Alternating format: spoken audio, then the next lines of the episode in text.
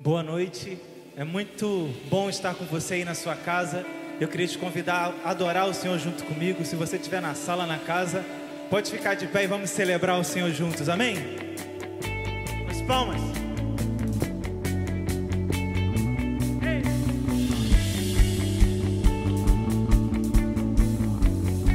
Cante assim.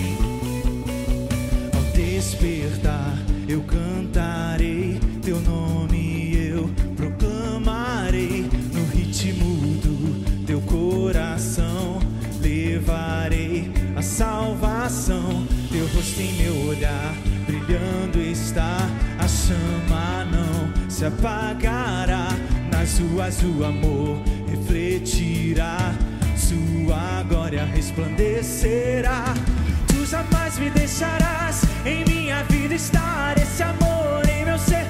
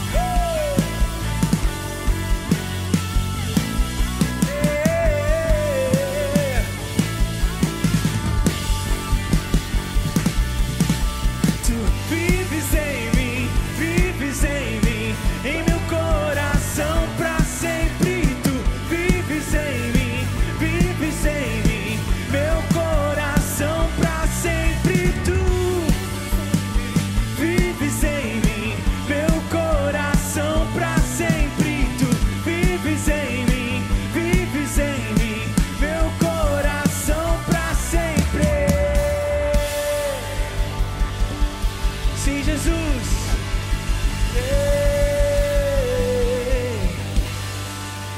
Nós queremos te adorar, Senhor. Nós sabemos que o teu Espírito está em todos os lugares, porque o teu povo está reunido em casa. Não importa onde nós estejamos, nós sabemos que a presença do Senhor nos acompanha.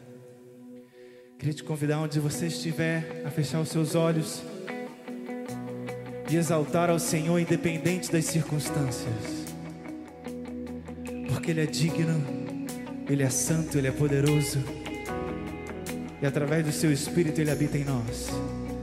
Por causa da Sua, paz, da, da sua paz, nós podemos o adorar. Eu louvo.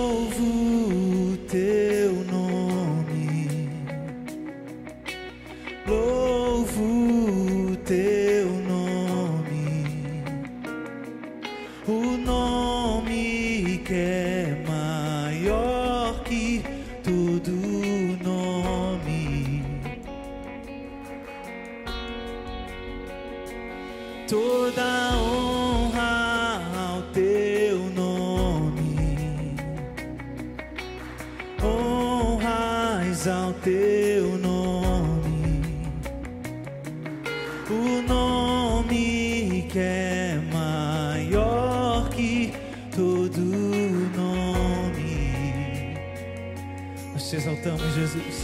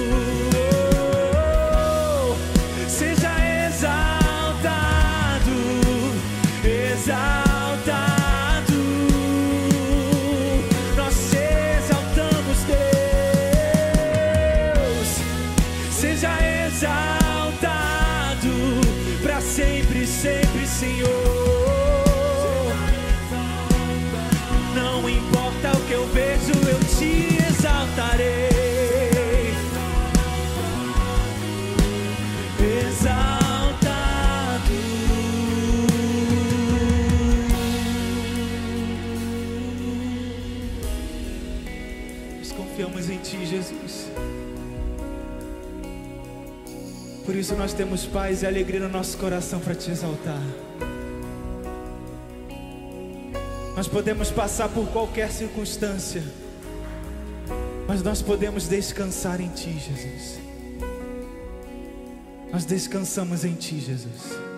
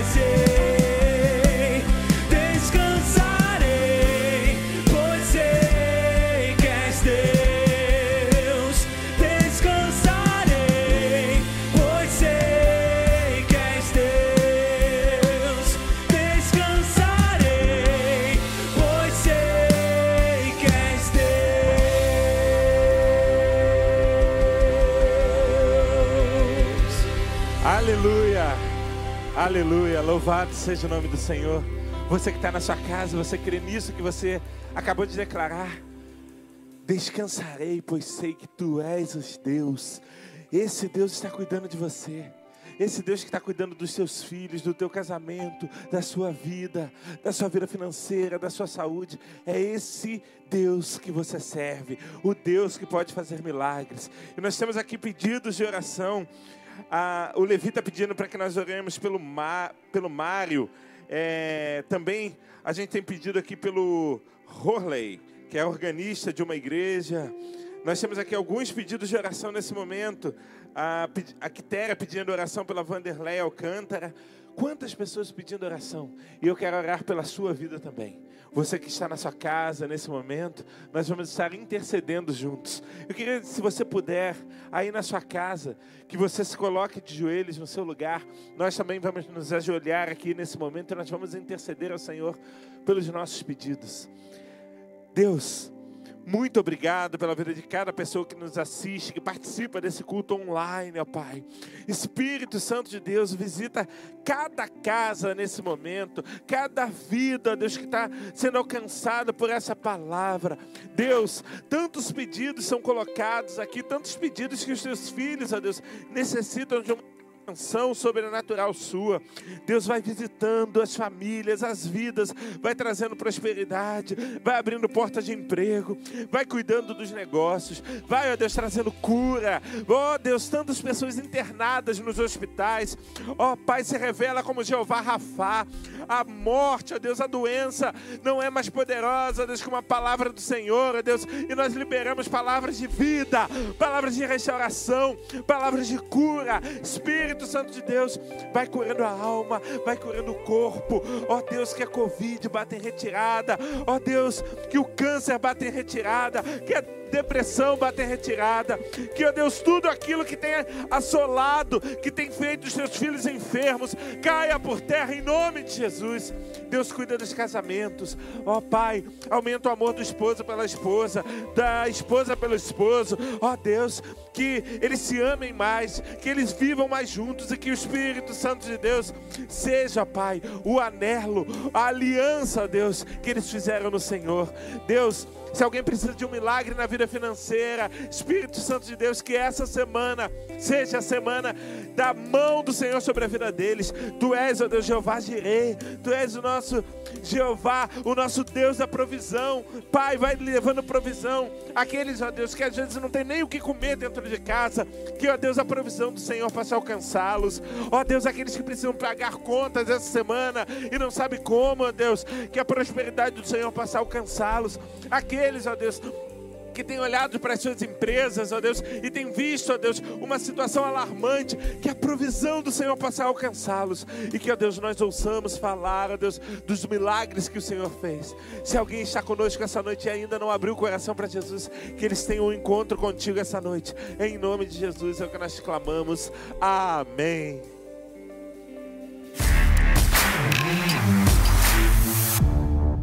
Olá, o Atitude em um Minuto está no ar e a gente já começa o informativo de hoje comunicando que se você, como eu, foi impactado pela Conferência Atitude Brasil Online Recomeços, agora você pode assistir um compacto que está sendo preparado pela Rede Supere. Entre no site e confira os detalhes. E eu tenho um convite, um apelo muito especiais hoje. Se você tem o desejo de ser voluntário na equipe de recepção, chegou a hora. Você sabia que o seu sorriso e atenção fazem a diferença para que muitas pessoas recebam a Jesus e façam parte dessa família de fé? Entre em contato pelo e-mail aos cuidados do Gilmão nós também estamos precisando do apoio de profissionais da área de saúde. Envie um e-mail para a doutora Juliana. E o Ministério Atitude lança no dia 14 de julho música nova. Confere aí!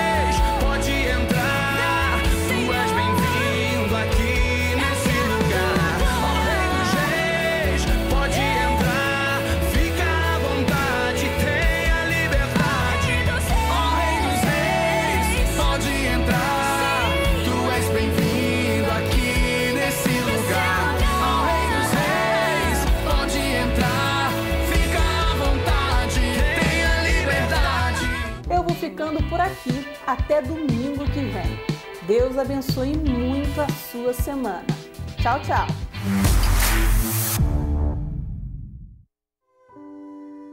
projeto SOS Esperança é um projeto aqui da nossa igreja, a qual nós damos suporte espiritual a todas as pessoas que ligam para cá ou vêm nos procurar, buscando suporte emocional, espiritual. As pessoas têm nos procurado com uma demanda emocional muito intensa. A igreja se posicionou de uma forma muito humanizada. Uma das pessoas que me chamou mais atenção foi uma jovem senhora estava internada com Covid. Ela estava muito triste pelo fato de ela não estar servindo a Deus. E ali eu pude estar orando com ela, declarei a cura do Senhor, declarei a vitória do Senhor sobre a vida dela. Convidei para ela participar da minha célula online. Ela participou alegremente e naquela mesma semana, queridos, ela foi curada de Covid e pôde voltar para sua casa. E essa pessoa chegou para mim através de um contato que foi feito pelo SOS e pedindo quem estava de plantão no momento, eu me disponibilizei. E quando eu cheguei até essa pessoa, ela já estava na estrada. E ela dizia para mim: "Eu vou me matar". E eu falei: "Olha, quem está com você? Eu estou sozinha, eu e a morte". E eu falei: "Poxa, vamos lá, me escuta um pouquinho". Ela falou assim: Eu já estou na estrada. Eu falei: É possível estacionar o seu carro? E ela parou no acostamento, conversou e eu consegui conduzir essa paciente até em casa. Pedi que ela, assim que chegasse em casa, porque ela não poderia estar dirigindo naquele momento e falando comigo ao telefone, ela me ligasse. E assim ela o fez. Ela externou toda a tristeza e eu fiquei assim muito impactada porque uma vida ali Deus me permitiu estar ajudando, está sendo usado como ferramenta.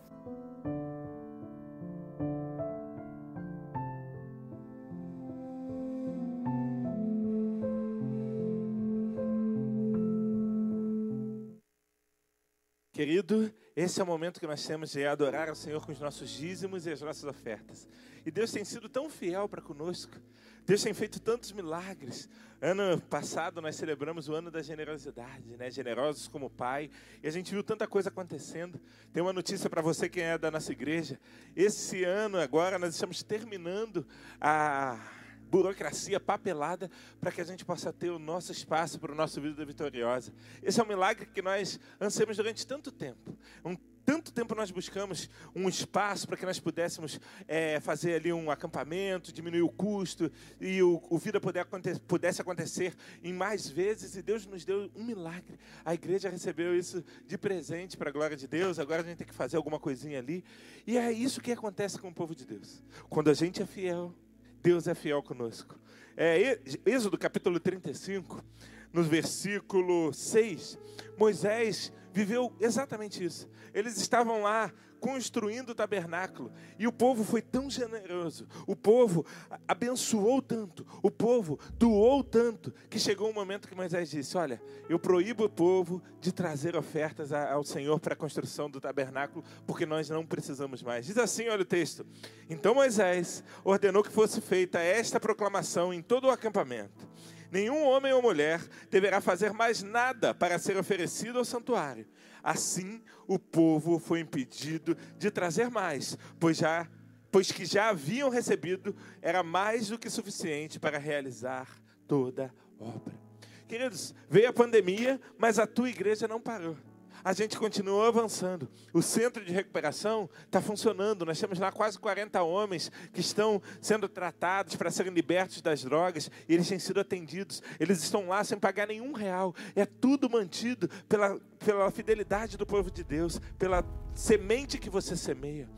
Nós temos a nossa creche que está sendo construída aqui também. A obra também não parou, a creche está cada vez mais linda, a fachada foi pintada, a gente está avançando. Em muito breve nós estaremos atendendo aqui 250 crianças para que elas não apenas recebam educação de qualidade, mas que elas recebam valores judaicos cristãos, valores que vão mudar a história dessas crianças, crianças carentes, crianças que talvez nem acessassem o ensino de qualidade, serão abençoadas pela pela tua fidelidade. A igreja também não parou. Nós temos aqui o estacionamento que nós estamos fazendo e Deus tem aberto portas. O pastor Josué falou aqui no outro culto algo assim exponencial para acontecer, a gente ainda não pode falar, mas o Senhor está abrindo uma porta muito grande. E essa porta vai depender também da fidelidade do povo de Deus. Então, eu quero te convidar nesse momento a entregar o seu dízimo, a sua oferta. Há aqui na tela as contas, há também o QR Code que você pode apontar o seu celular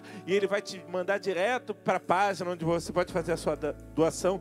Não deixe de dizimar, não deixe de entregar uma oferta generosa. O que o Senhor vai fazer na sua vida, eu sei que é algo grandioso, porque quando você semeia, certamente você vai colher, é o que diz a palavra de Deus. Nós vamos adorar o Senhor e você pode louvar e adorar o Senhor com seu dízimo e com a sua oferta.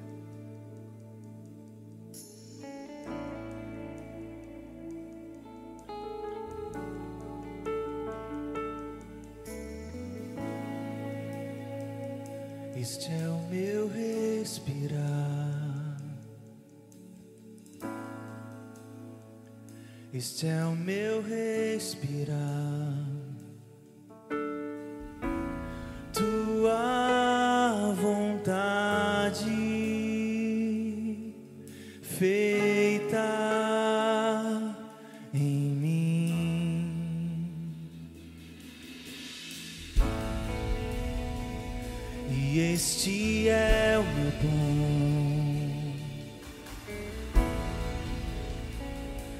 Jesus, tu és meu bom.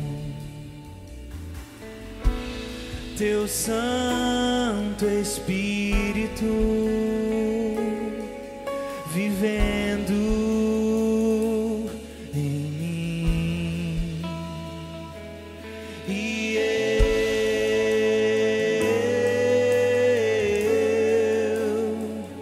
eu, eu nada sou sem ti.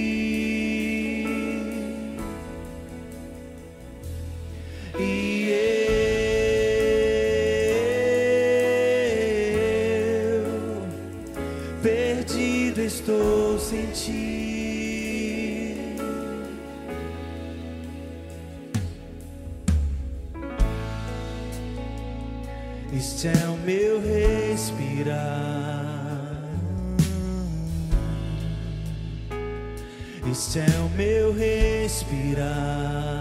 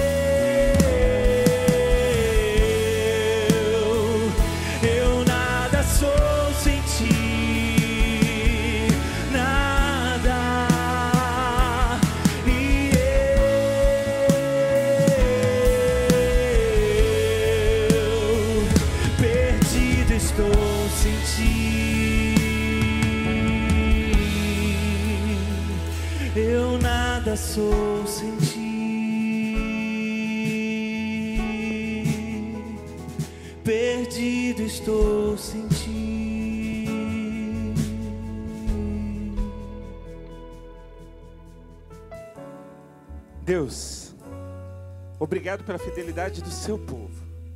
Obrigado, Deus, por cada vida que semeou, Deus, aqui em terra fértil. E que, ó Pai, as janelas dos céus possam se abrir sobre a vida de cada um que foi fiel. E aquele, ó Deus, que não pôde dizimar, não pôde entregar a sua oferta por uma dificuldade, por um desemprego. Abre a porta de um emprego, vem com prosperidade, vem com, ó Deus, provisão sobre a vida deles. Espírito Santo de Deus, que cada real que foi entregue aqui, ó Deus, no teu altar, foi dedicado ao Senhor, seja aplicado para a expansão do reino de Deus aqui na terra. Continua falando conosco, é o que nós clamamos em nome de Jesus. Amém e amém. Nós temos. Já foi? Falha nossa, né? Aqui agora. Glória a Deus. Deus abençoe, Pastor Caio. Queridos, eu quero trazer uma palavra do seu coração nesse último culto de hoje. Eu quero falar, continuar falando. A última vez que estivemos aqui, falamos sobre batalha espiritual, sobre viver em paz. E hoje eu quero te dar algumas ferramentas que eu que eu chamo de uma proteção contra nós mesmos. A tema dessa mensagem é protegendo-se de si mesmo. Para isso eu quero que você abra, por favor, sua Bíblia na carta aos Efésios, no capítulo 5.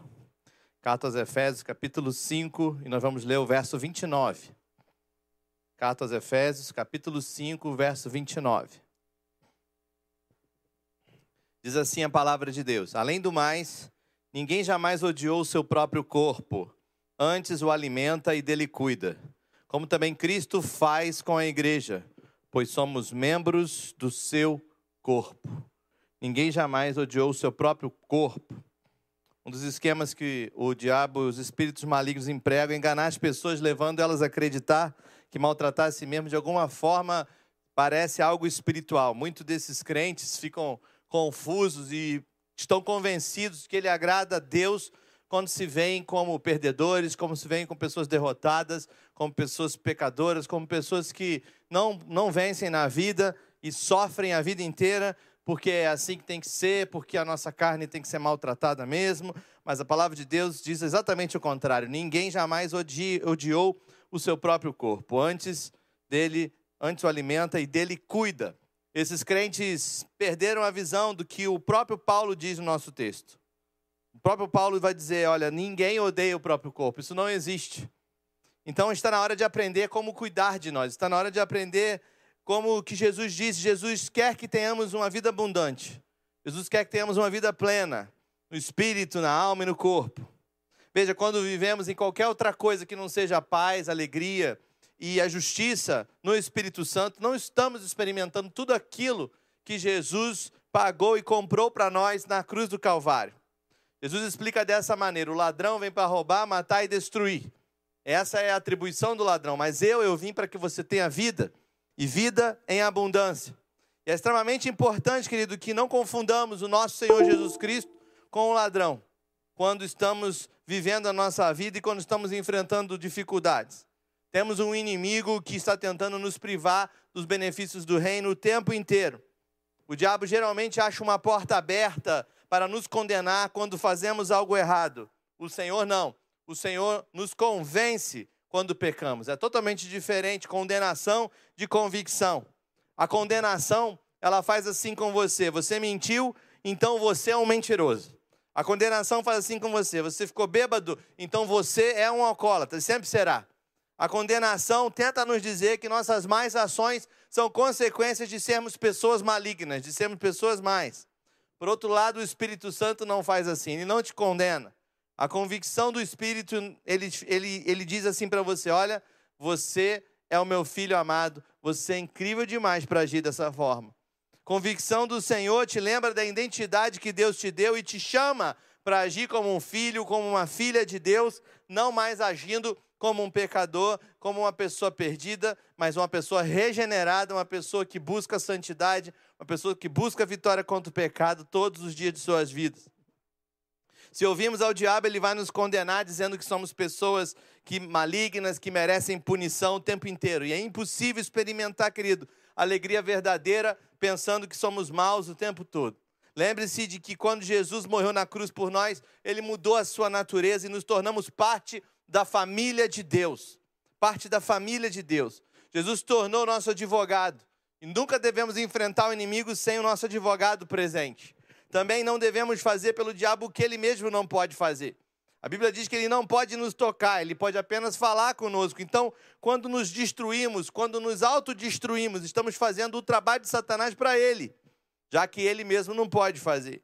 E a única coisa que ele pode fazer é te convencer a não viver uma vida em abundância e destruir você mesmo.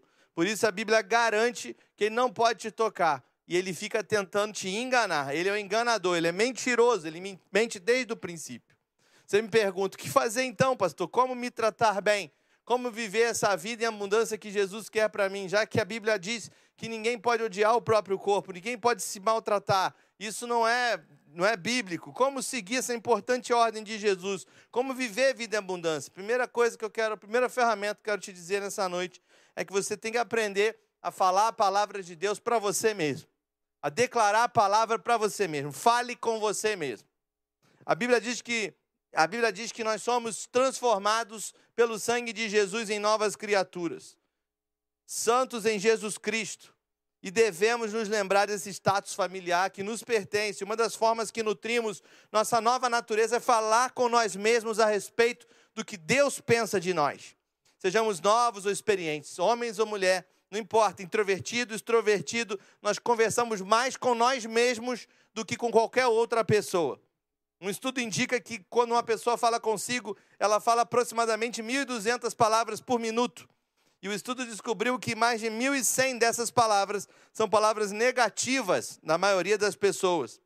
Se adicionarmos a isso o fato de que nós confiamos em nós mesmos mais do que qualquer outra pessoa, o que você acha que vai acontecer quando falarmos negativamente com nós mesmos?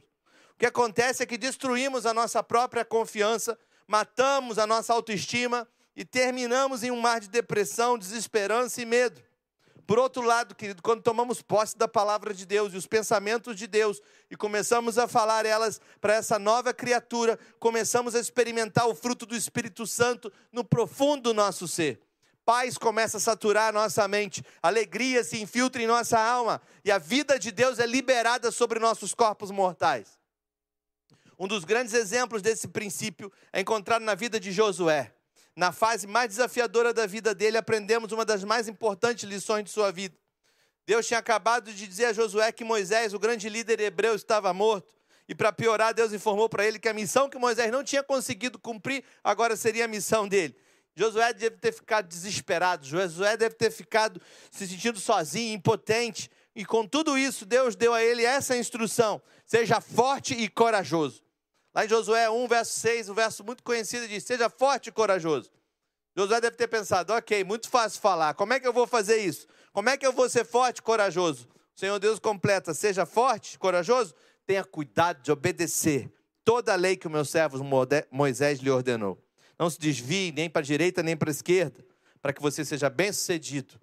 Faça o seguinte: faça o seguinte, Josué. Não deixe de falar as palavras desse livro da lei. Eu não quero que você pense, não quero que você decore versículo. Eu quero que você fale. Eu quero que você medite. Ele diz, de meditar nelas dia e de noite. Deus fala então para Josué: Josué, eu quero que você fale as palavras da lei. Eu quero que você medite nas palavras da lei, para que só então você cumpra fielmente tudo que nela está escrito. Veja que o Senhor Deus então dá um princípio para nós: falar a palavra de Deus para nós mesmos, meditar na palavra de Deus em nós mesmos, algo acontece em nós. Em outras palavras, Deus instruiu Josué a fazer mais do que só pensar a respeito da lei. Ele, na verdade, ordenou Josué a falar, a declarar, a considerar a palavra de Deus sobre si mesmo, falar e meditar.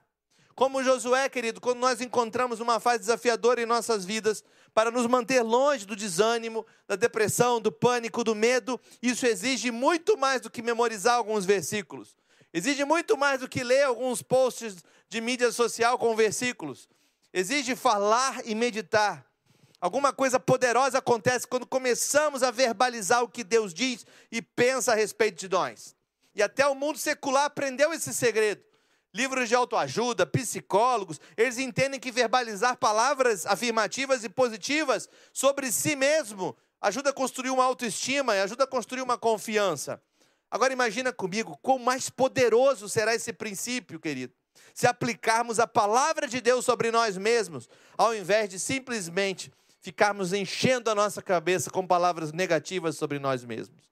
Você tem que se proteger de si mesmo. E como é que você faz isso? Passo número um: fale a palavra de Deus sobre si mesmo. Declare aquilo que Deus pensa de você. Declare aquilo que a palavra diz que você é. E você vai viver uma virada na sua vida espiritual. Uma virada na paz que você tem para viver em Jesus Cristo. Em segundo lugar, você precisa entender que você não está sozinho nessa batalha para viver em paz. Você não está sozinho. Existe um grande, um grande herói da fé na, na, na Bíblia chamado Timóteo. Ele é um grande exemplo para nós, para você entender que você não está sozinho nesse tipo de problema, buscando a paz, buscando se livrar da ansiedade, buscando se livrar da depressão, do pânico. Timóteo foi um gigante na fé, ele era o braço direito do apóstolo Paulo, chamado de filho amado pelo apóstolo Paulo. Mas Timóteo teve problemas com o medo. Antes de enviá-lo a Corinto, Paulo teve que escrever uma carta, escrevendo a carta aos Coríntios, ele teve que escrever dizendo que não fizessem nada que o assustasse. Veja a exortação de Paulo aos Coríntios, em 1 Coríntios 16, no verso 10. Diz assim: Se Timóteo for, tomem providências para que ele não tenha nada que temer enquanto estiver com vocês, pois ele trabalha na obra do Senhor, assim como eu. Já está complicado de entender o que estava acontecendo, mas Paulo teve que escrever isso para os coríntios. Não façam nada que assuste ele. Paulo então escreveu uma carta pessoal para Timóteo depois, para lembrá-lo da incrível herança de fé que ele tinha e para ensiná-lo que o medo que ele estava tendo era, um, na verdade, um espírito maligno, não era apenas uma emoção humana. Ele escrevendo a sua segunda carta a Timóteo, no capítulo 1, no verso 5, ele diz assim: Recordo-me da sua fé não fingida, que primeiro habitou em sua avó Lloyd, sua mãe Eunice. Estou convencido de que também habita em você por essa razão, toma, torna a lembrar-lhe que mantenha viva a chama do dom de Deus que está em você, mediante a imposição das minhas mãos, pois Deus não nos deu espírito de covardia, mas de poder, de amor e de equilíbrio. Veja, Timóteo, você não tem espírito de covardia. Isso, esse espírito de covardia que está sobre você, esse espírito de medo que está sobre você, palavra aqui significa medo também, esse espírito não foi dado por Deus. Mas se tem um espírito que Deus deu para você, é o Espírito Santo, e ele é o espírito de poder, ele é espírito de amor, ele é espírito de equilíbrio. Veja, ele está vivendo uma situação complicada, ele está vivendo uma situação apertada. Paulo também, escrevendo na sua primeira carta, no capítulo 5, verso 23, ele instrui o seu filho na fé e diz: Não continue a beber somente água, também tome um pouco de vinho, por causa do seu estômago e das suas frequentes enfermidades. Isso é um palpite, não está escrito aqui na Bíblia, mas é bem provável que os problemas estomacais de Timóteo estivessem relacionados ao seu estresse e ao seu medo. Agora, querido, pensa comigo, não é reconfortante saber que Timóteo lidou com o medo, mas mesmo assim Paulo não o desqualificou para o seu chamado. Mesmo assim ele continuou sendo chamado filho na fé. Mesmo assim ele se tornou líder da igreja em Éfeso na sua época. Por alguma razão, que quando estamos passando por dificuldades ou uma estação complicada na nossa vida, tendemos a achar que somos os únicos do mundo a passar por aquilo. Sentimos-nos sozinhos, abandonados, isolados, mas a verdade é que não sobreveio a vocês tentação que não fosse comum aos homens. 1 Coríntios 10, 13. Não estamos sozinhos nessa batalha. Querido, em terceiro lugar, eu quero te passar uma arma poderosa. Na verdade, eu diria que é uma arma nuclear uma arma poderosa, secreta de Deus para o crente, para viver se tratando bem, para viver, viver protegendo-se de si mesmo, para não se diminuir, mas para crescer na presença do Senhor. E essa arma é a profecia. É a profecia, se mover no profético. A profecia é uma das ferramentas mais poderosas de Deus contra as mentiras do inimigo. Mentiras estas que nos isolam e nos separam do corpo de Cristo. A profecia ela pode fazer duas coisas. Ela pode predizer ou ela pode declarar. Ela pode ser uma profecia que vai antever e predizer algo que vai acontecer, ou ela pode ser declaratória, ela vai causar o futuro. Veja a exortação mais poderosa de Paulo sobre Timóteo. 1 Timóteo capítulo 1, verso 18 diz: Timóteo, meu filho, dou-lhe essa instrução, segundo as profecias já proferidas a seu respeito, para que seguindo-as você combata o bom combate, mantendo a fé e a boa consciência. 1 Timóteo 1, 18 e 19. Então, querido, a profecia, ela que prediz, ela te mostra o destino que Deus planejou para você. Quando um profeta chega para você com uma profecia para predizer, é um destino que Deus já mostrou para ele, ele profetiza sobre a sua vida. Meus pais criaram na igreja, mas eu o tempo inteiro vivi na igreja, fui trabalhar no mundo secular como engenheiro, Mas quando eu assumi o chamado pastoral, a minha mãe teve um sonho comigo e viu uma pescaria onde ela pescava alguns, peixes, alguns peixinhos no ribeiro. Então ela pescava aqueles peixinhos e ela olhou para o lado e me viu. E eu também lançava um anzol, só que na minha mão vinha peixes enormes e grandes. E ela via aquele peixão enorme na minha mão e ela pegando os peixinhos pequenininhos. Então, quando ela acordou, ela me contou esse sonho e ela profetizou sobre a minha vida. E ela disse: A nossa pescaria do, minha e do seu pai, meu filho. A nossa pescaria será pequena, perto do que você vai experimentar. Você ganhar, ganhará multidões para Jesus. E ela predisse isso baseada no sonho que Deus deu para ela. Eu tive um outro sonho de um grande monumento, era, foi, era destruído pelas mãos de Deus, e depois, quando ele estava quase chegando no chão, Deus restaurava aquele monumento com um raio, um relâmpago que vinha do céu, e aquele monumento voltava a ser grande e majestoso novamente. Eu de manhã acordei, eu não era pastor ainda, eu contei para o meu pai o sonho, e meu pai também profetizou na minha vida. E ele disse para mim: o que você considera grandioso, Deus vai derrubar e te dar de volta algo muito maior para a sua vida. E ele predisse o que iria acontecer no futuro, quando eu deixaria o meu emprego e assumiria um ministério mais excelente, um ministério de cuidar de vidas.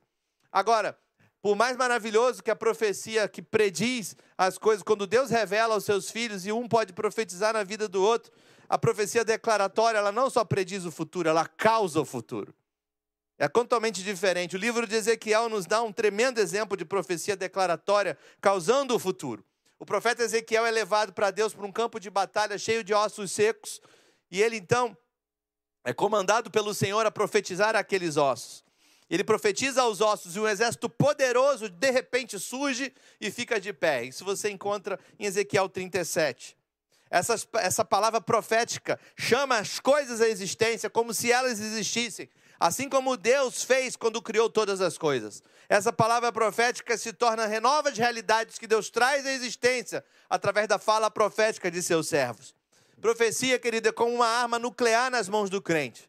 É importante que abracemos um tipo de cultura profética que traz à existência nosso destino e nos lembra do trabalho de Deus em nós.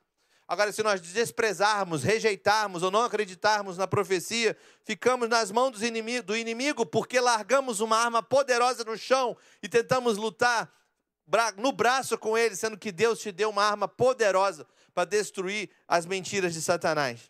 Você deve estar se perguntando, então, ok, pastor, eu preciso declarar a palavra de Deus sobre a minha vida? Não me esquecer que eu não estou sozinho nesse mundo com meus problemas? E preciso usar a arma da profecia para viver o melhor de Deus na minha vida. Mas como é que eu faço isso? Bem, eu não vou dar um curso sobre profecia aqui, porque não há tempo para isso. Teremos outras oportunidades, quem sabe no futuro, mas eu posso destacar alguns pontos de atenção para lhe auxiliar a começar a se mover nessa dimensão de ser boca de Deus na sua vida e na vida dos seus irmãos. Então preste atenção nisso. A primeira coisa que eu quero te falar é um alerta. Cuidado, muito cuidado com palavras proféticas. Muito cuidado com o que você diz. Alguns usam profecia para profetizar a morte. Ezequiel falou com aqueles ossos e um exército nasceu. Mas Salomão diz em Provérbios 4,18 que a vida e a morte estão no poder da língua. Portanto, também é possível profetizar sobre um exército e ele transformar-se em ossos secos. Veja o alerta de Tiago em sua carta. Em Tiago, no capítulo 3, no verso 4 em diante, ele diz assim: Tomem como exemplo os navios, embora sejam tão grandes e impelidos por fortes ventos. São dirigidos por um leme muito pequeno, conforme a vontade do piloto. Semelhantemente, a língua é um pequeno órgão do corpo, mas se vangloria de grandes coisas. Veja como é grande o bosque incendiado por uma simples fagulha. Nossa língua, querida, é como um leme pequeno de um navio. Ela pode nos levar até um porto seguro, até que as adversidades passem. Mas ao invés de navegar nosso barco até um refúgio nas tempestades da vida, nós frequentemente largamos o timão e deixamos o barco. Com isso, antes, as ondas das circunstâncias é que comandam o nosso leme, ao invés de, de nossas palavras proféticas comandarem a nossa vida. Então deixamos para lá, não falamos nada, nos calamos. Agora existe uma outra comparação que Tiago faz aqui, quando ele compara a nossa língua com uma fagulha que põe fogo em uma floresta. Eu pergunto, querido, quão cuidadoso eu tenho que ser quando as coisas parecem caóticas na minha vida. Evite verbalizar pensamentos horríveis que passam na sua cabeça, porque essa fagulha pode incendiar toda uma floresta na sua vida. Quantos que acabaram com as suas histórias, entraram em histórias terríveis por falarem coisas impensadas em momentos caóticos. Se passar por essa porta, não precisa voltar nunca mais. Ah, você nasceu por acidente, eu não te planejei, eu não queria ter você. Essa vida não vale nada mesmo, eu vou tirar a minha vida. E quando as pessoas verbalizam esse tipo de coisa, elas profetizam morte sobre a sua vida, morte do casamento, morte do relacionamento com o filho e morte de si mesmo às vezes. São fagulhas terríveis que podem incendiar toda uma floresta, acabam com toda uma vida. Então, querido, quando estiver no meio de uma crise, faça como a minha esposa, a pastora Jaqueline, no meio de uma discussão lá em casa, sabe o que ela faz? Ela sempre se cala. Eu fico lá falando, falando, falando, e como me arrependo, querido, de declarações proféticas horríveis que já falei no calor do momento dentro da minha casa. Deixa eu te falar uma coisa, querido. No meio da crise, se cale. Fale com seu Deus. Ele tem a resposta e a palavra profética para acalmar essa tempestade, para acabar com esse incêndio. E a boa notícia é que você pode usar essa arma a seu favor. Vai parar de receber tiros pela culatra, pelo que falamos. Proteja-se de si mesmo. Palavras proféticas têm que ser palavras encorajadoras, consoladoras, exortadoras. O ministério profético é para encorajar, consolar e exortar, nunca para matar. Alinhe os seus pensamentos com os pensamentos de Deus. É a, é a dica que eu vou te dar nessa noite. Alinhe os seus pensamentos. O apóstolo Paulo, escrevendo aos Filipenses, no capítulo 4, ele diz assim: finalmente, irmãos, tudo que for verdadeiro, tudo que for nobre, tudo que for correto, tudo que for puro, tudo que for amável, tudo que for de boa fama, se houver algo de excelente ou digno de louvor, pensem nessas coisas. Tudo que vocês aprenderam, receberam, ouviram e viram em mim, ponham-no em prática e o Deus da paz estará com você. Em vez de você usar palavras negativas, declare a palavra de Deus sobre a sua vida. Em vez de você achar que isso está só acontecendo com você, saiba, isso acontece com todo mundo. Todo mundo que vence tem que lutar primeiro. Todo mundo que, para ganhar uma medalha, primeiro tem que vencer a luta. Não tem jeito. Mas entenda, a profecia ela pode ser usada. Cuidado com o que você diz. Cuidado, se você tem a unção do Espírito Santo de Deus, cuidado com o que você diz. A vida e a morte estão no poder da língua, diz a palavra de Deus. Mas, querido, para você usar essa arma a seu favor, alinhe seus pensamentos com os pensamentos de Deus. Pense no que é verdadeiro, no que é nobre, no que é correto, no que é puro, no que é amável. Se as vozes começarem a vir, se sua mente começar a pensar coisas terríveis, mande se calar, leve cativa a Jesus Cristo, como diz o apóstolo Paulo, escrevendo aos Coríntios. O pastor Bill Johnson costuma dizer: não podemos nos dar ao luxo de ter em nossa mente pensamentos que não estão na mente de Jesus Cristo. Não podemos nos dar ao luxo. É muito perigoso. Temos que montar uma guarda na entrada do nosso coração. Temos que montar guarda na entrada da nossa mente para proteger o reino de Deus que está dentro de nós.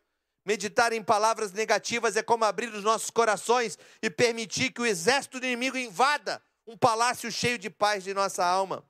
É vital, querido, que sejamos mordomos do que vemos e ouvimos, para que a semente do engano nunca seja plantada no solo da nossa alma. Pastor, se não posso deixar essas sementes serem plantadas no meu coração, se eu tenho que alinhar meus pensamentos com os pensamentos de Deus, que sementes então eu posso plantar para que eu viva longe de toda decepção, longe de toda desesperança, para que eu viva a vida abundante que Jesus tem para mim? Eu quero te dizer, em último lugar, querido, Plante as sementes dos testemunhos de Jesus na sua memória. Plante as sementes dos testemunhos de Jesus na sua memória. Os testemunhos dos atos sobrenaturais de Deus são as sementes de Deus em nossos corações. Tudo que ele já fez por você, tudo que ele já fez por um irmão seu, todos os testemunhos que você já ouviu, todos os testemunhos que a própria palavra de Deus dá, são essas as sementes que você tem que plantar no seu coração. Testemunhos são estradas para o nosso chamado divino. De fato, o livro do Apocalipse declara em Apocalipse 19, 10 que o testemunho de Jesus é o espírito da profecia. O testemunho de Jesus profetiza sobre o que Deus pode fazer e quer fazer na sua vida. Em outras palavras, o que Deus fez por alguém, Ele fará por você, se você se apossar daquele testemunho. Quando esquecemos das obras de Deus, que perdemos a visão da habilidade de Deus sobrenatural de nos resgatar de qualquer circunstância, não importa quão desesperado você esteja. Veja o exemplo dos filhos de Efraim. Os filhos de Efraim são um grande exemplo do que acontece quando você gasta toda a sua energia se preparando para a batalha na esfera do visível, mas ignora o reino invisível do Espírito Santo, o reino espiritual. No Salmo 78, no verso 9, nós lemos: Os homens de Efraim, flecheiros armados, viraram as costas no dia da batalha, não guardaram a aliança de Deus, se recusaram a viver de acordo com a sua lei, esqueceram que ele tinha feito, as maravilhas que lhes havia mostrado. Veja, querido, esses famosos guerreiros esqueceram os milagres que Deus tinha realizado em suas vidas e nas batalhas passadas. Na nossa igreja, nós temos que trabalhar arduamente para nunca esquecer os testemunhos do Senhor, para nunca esquecer a nossa história, para nunca esquecer como Deus nos trouxe até aqui. E se Deus nos trouxe até aqui é porque Ele foi prosperando a vida de cada irmão desse para que nós pudéssemos chegar até aqui. Os feitos de Deus em nossa história são as sementes que devemos plantar em nossos corações, porque o testemunho de Deus, o testemunho de Jesus, é o Espírito que profetiza na sua vida. Precisamos registrar os testemunhos, guardar as histórias. Um povo sem memória é um povo sem futuro. Testemunhos são feitos para abrir nossos olhos, para enxergar o reino de Deus e toda a provisão que está reservada para nós. Veja o que aconteceu com Jesus Cristo e os seus discípulos atravessando o mar da Galiléia no barco. Jesus Cristo repreende os discípulos porque ele estava falando para eles: olha, cuidado com o fermento dos fariseus e dos saduceus. Os discípulos então conversando entre si, diz: eles devem estar falando isso porque não trouxemos pão para a viagem, porque não temos provisão, não temos comida para a viagem. Então, Senhor Jesus repreende os discípulos quando eles acharam que ele estava falando de pão, quando ele estava falando do fermento dos fariseus. Jesus olha para os discípulos e diz: Homens de pequena fé, por que vocês estão discutindo entre si sobre não terem pão? Ainda não compreenderam? Não se lembram dos cinco pães para cinco mil homens, e de quantos cestos recolheram? Nem dos sete pães para os quatro mil, e de quantos cestos recolheram? Jesus disse para os seus discípulos: Vocês já se esqueceram? Não precisam mais se preocupar com o pão. Vejam o meu testemunho com cinco mil alimentados, com quatro mil em outra oportunidade. O meu testemunho aponta para a provisão que o meu Pai tem para vocês. Não é hora mais de se preocupar com o pão, vocês já têm o meu testemunho, e o meu testemunho é o espírito da profecia, da provisão que eu dou. Se eu multipliquei para aqueles, eu posso multiplicar para você também. Se eu multipliquei para aqueles quatro mil, por que faltaria pão para vocês? Por isso ele chama homens de pequena fé que não se lembram dos testemunhos. Jesus diz para aqueles discípulos: esse assunto já passou, é matéria vencida. Como assim? Eu estou falando de fermento dos fariseus, não estou falando de pão. Pão é outro assunto. Se você quer pensar no pão, se você quer pensar em provisão, lembre-se do meu testemunho. Lembre-se dos cinco mil alimentados. Lembre-se dos quatro mil alimentados. Agora você já tem o meu testemunho. Vamos para outros níveis. Vamos para níveis mais profundos. Testemunhos são sementes de Deus para o seu coração, querido. Testemunhos são sementes que você deve se agarrar, deve usar aquilo para alimentar a sua fé, para proteger de si mesmo, para proteger dos pensamentos que vêm à cabeça. Declare a palavra de Deus sobre a sua vida. Não fique achando que você é o único. Use as palavras proféticas alinhando o seu pensamento com o pensamento de Deus, uma arma poderosa para vencer as mentiras do inimigo. E agarre-se aos testemunhos de Jesus, na palavra dele, na sua vida, na vida dos seus irmãos, na história da própria igreja. Querido, você está em casa, você está assustado com a pandemia, você acha que é a primeira vez que a igreja do Senhor Jesus passa por uma crise mundial? Você acha que é a primeira vez que a igreja de Jesus é perseguida? Você acha que é a primeira vez que a igreja de Jesus passa por isso? Quantas pestes, quantas guerras, quantas gripes já passaram, a igreja não morreu e não vai morrer, o testemunho está aí. E é com esse testemunho que você deve se agarrar. É com esse testemunho que você deve colocar e plantar no seu coração. Faça como Jeremias, que escreveu no seu livro em Lamentações 3:21, quero trazer à memória aquilo que me dá esperança. Isso sim. Deixa eu te dizer, querido, você não está sozinho. Você tem aqui uma família de fé para caminhar junto com você, te ajudando a declarar a palavra de Deus sobre a sua vida, encorajando, exortando, fortalecendo com palavras proféticas nas células, no discipulado, te levando até os testemunhos de Jesus em sua vida. A sua atitude é que vai te dizer se você está caminhando corretamente, juntamente com Deus. Assim, querido, você está se protegendo de si mesmo, usando sua língua para a bênção da sua casa, para a bênção da sua vida, para a bênção dos seus filhos, profetizando sobre seus filhos. Faça como minha mãe e meu pai fizeram comigo, profetizaram para mim coisas maiores. E aqui estou eu pregando para você. E naquela época a gente nem imaginava que isso iria acontecer. Abra sua boca, alinhando os pensamentos, pensando tudo que é verdadeiro, que é nobre, que é precioso, que vem do céu sobre a sua vida. Leve isso a sério, querido. Leve isso a sério. Seja sábio, seja sábia. Busca a sabedoria do alto. Profetize sobre a sua casa. Faça do seu pensamento um jardim de Deus, lançando as sementes do céu, são testemunhos do que ele já fez e vai fazer na sua vida e na vida do seu próximo. Eu quero que você considere essa palavra com todo carinho no seu coração.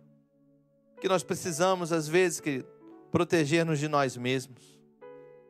E às vezes achamos que as coisas acontecem e deve ser assim mesmo, não é.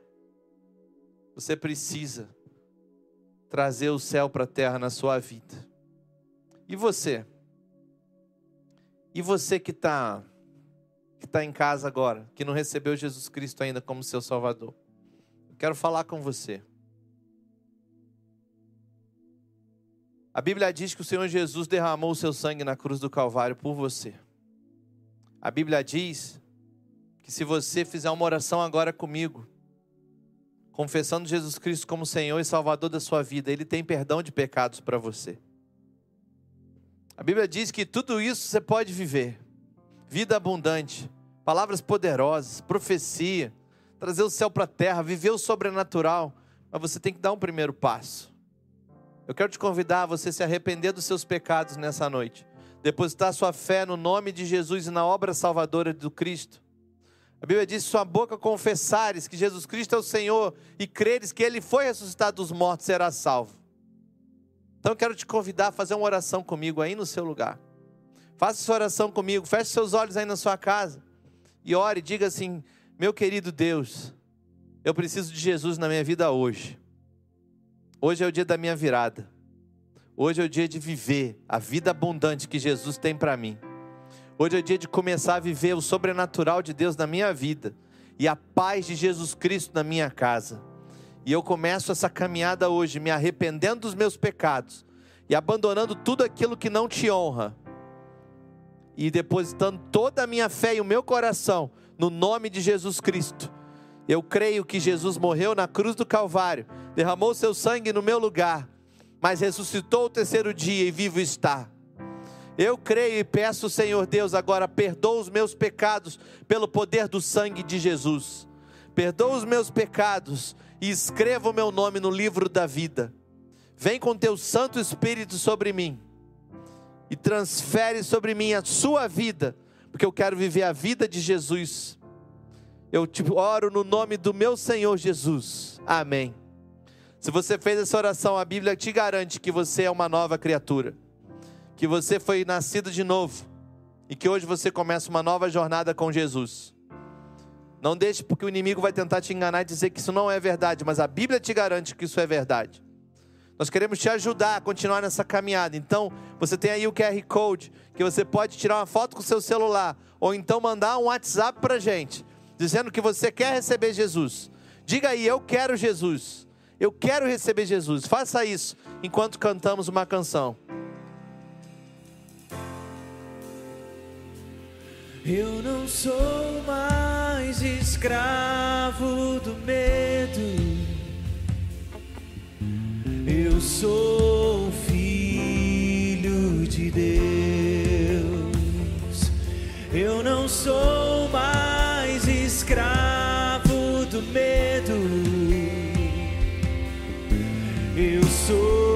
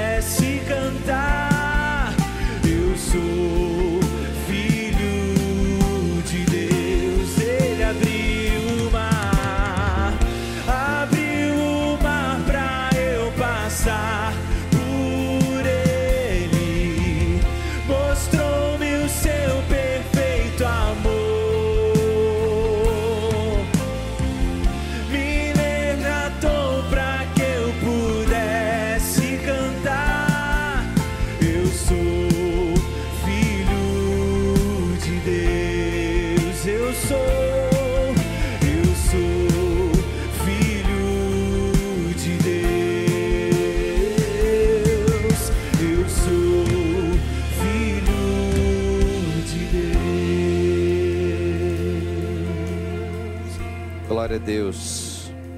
Vamos orar para terminar o nosso culto?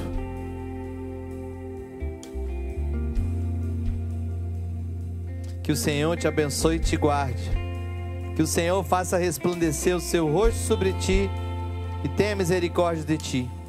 Que o Senhor sobre ti levante o seu rosto e te dê a paz. Em nome de Jesus. Amém e amém. Tenha uma ótima semana. Em nome de Jesus, procure uma célula, não fique sozinho. Não vença, você não vai vencer essa batalha sozinho, só com a presença do Espírito Santo e com a ajuda da igreja do Senhor Jesus. Que Deus te, te abençoe, tenha uma ótima semana na presença do Senhor. Amém. Que o Senhor te abençoe.